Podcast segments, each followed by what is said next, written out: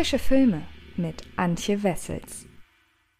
Hallo liebe Freds und herzlich willkommen zu einer neuen Ausgabe des Frische Filme Podcasts. Auch in dieser Woche habe ich mir wieder einige hübsche Starts aus den ja gängigen Streaming-Portalen herausgesucht, die ich mit euch besprechen möchte. Verweise an dieser Stelle aber auch noch mal ganz rasch auf ein sehr sehr cooles Video, das auf dem YouTube-Kanal von Fred Carpet gerade online gegangen ist. Ich spreche nämlich in einem Top 10 bzw. Top 12 Ranking über weirde Genres Genreentscheidung. Und äh, was genau ich damit meine, ja, das erfahrt ihr, wenn ihr reinschaut. Und ähm, genau, das ist eure wöchentliche Dosis frische Filme bei Fred Carpet. Und hier bekommt ihr nun eben mal wieder eine Review zu hören. Und zwar die in diesem Fall zu Music, dem Spielfilmdebüt der Popmusikerin Sia. Und ähm, ja, was es damit auf sich hat, das verrate ich euch jetzt. Ihr müsst natürlich erstmal wissen, worum es geht. Der geordnete, von festen Abläufen bestimmte Alltag der autistischen Music, gespielt von Maddie Ziegler, wird auf den Kopf gestellt, als ihre Halbschwester Sue, gespielt von Kate Hudson, nach dem plötzlichen Tod der sich um Music aufopferungsvoll kümmernden Großmutter wieder in ihr Leben tritt. Sue ist Alkoholikerin und dealt mit Drogen, um über die Runden zu kommen. Als jedoch der großherzige Nachbar Ebo, gespielt von Leslie Odom Jr., zu dem ungleichen Schwesternpaar hinzustößt, kommen sich Sue und Music langsam wieder näher und plötzlich scheint alles möglich zu sein. Music? Ich bin deine Schwester. Alles, was sie jetzt noch hat, bist du.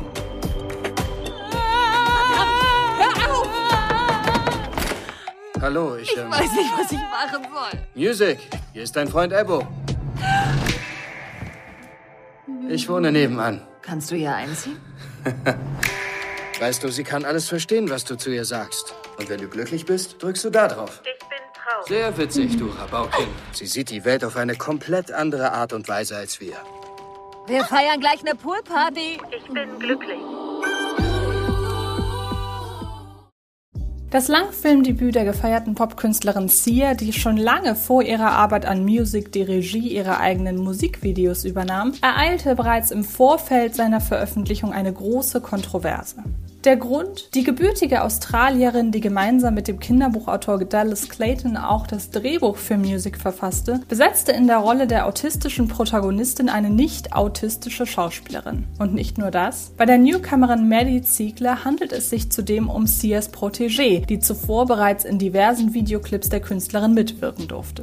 Sia selbst erklärte die Entscheidung damit, dass die Drehversuche mit einer tatsächlichen Autistin nicht funktioniert hätten, da diese sich in der Rolle nicht wohlgefühlt habe. Mit dieser Begründung konnte Sia die kritischen Stimmen verständlicherweise kaum beruhigen. Mittlerweile hat sie aufgrund der heftigen Reaktionen, die ihr Film ausgelöst hat, sogar ihren Twitter-Account gelöscht. Doch die harsche Kritik ist längst nicht bloß auf die streitbare Casting-Entscheidung Maddie Zieglers zurückzuführen. Music ist einfach ein durch und durch ärgerlicher Film, in dem ein autistisches Mädchen zum Nice-to-Have eines typischen White Savior-Stoffes gemacht wird. Das Motiv des White Saviors ist eine bis heute regelmäßig in popkulturellen Werken auftretende Figur, die sich durch zwei Dinge auszeichnet.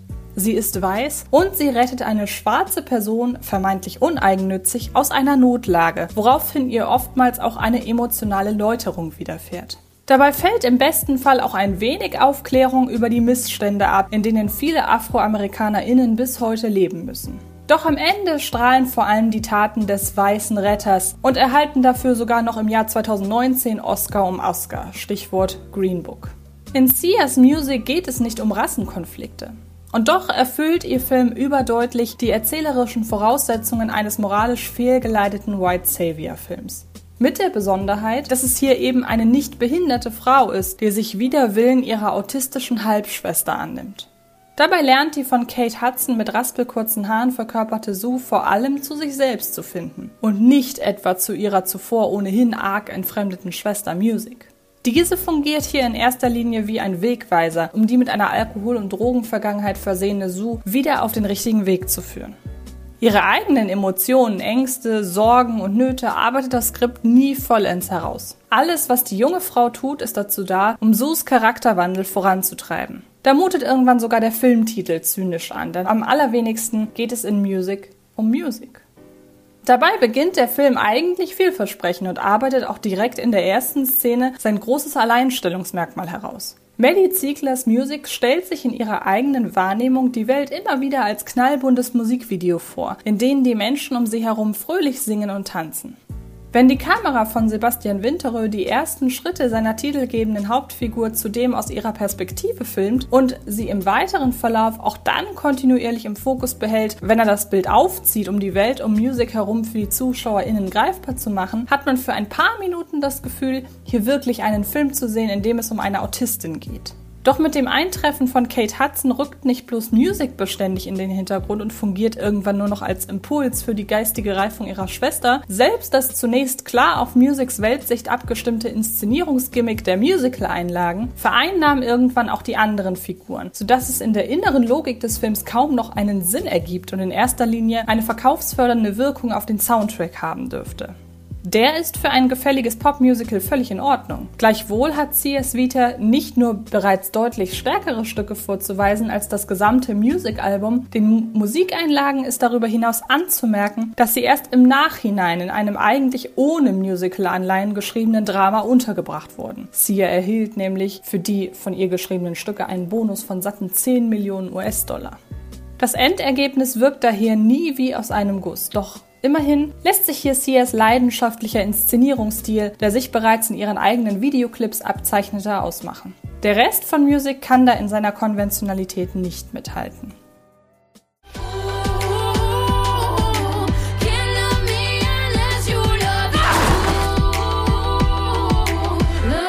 Du kannst das. Ich werde ihr helfen, genauso wie sie mir hilft. Ich denke, das tut man, wenn man jemanden liebt. Und ich liebe sie.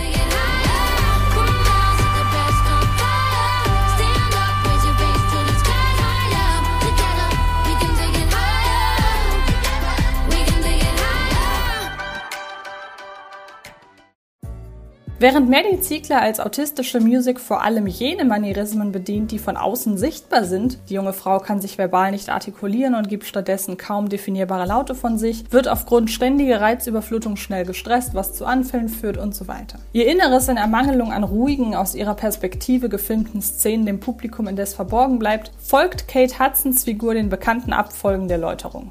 Der in Music angestrebte Weg ist von Anfang an vorgezeichnet. Aus dem verantwortungslosen Ex-Junkie, der sein Geld immer noch damit verdient, Drogen zu verticken, unter anderem an Sia selbst, wird nach und nach ein sich liebevoll um seine Halbschwester kümmernder Mutterersatz. Gekrönt von dem ultimativen Sieg über sich selbst, Music nicht in ein Heim zu geben, sondern sich dafür zu entscheiden, den Weg weiterhin mit ihr gemeinsam zu bestreiten.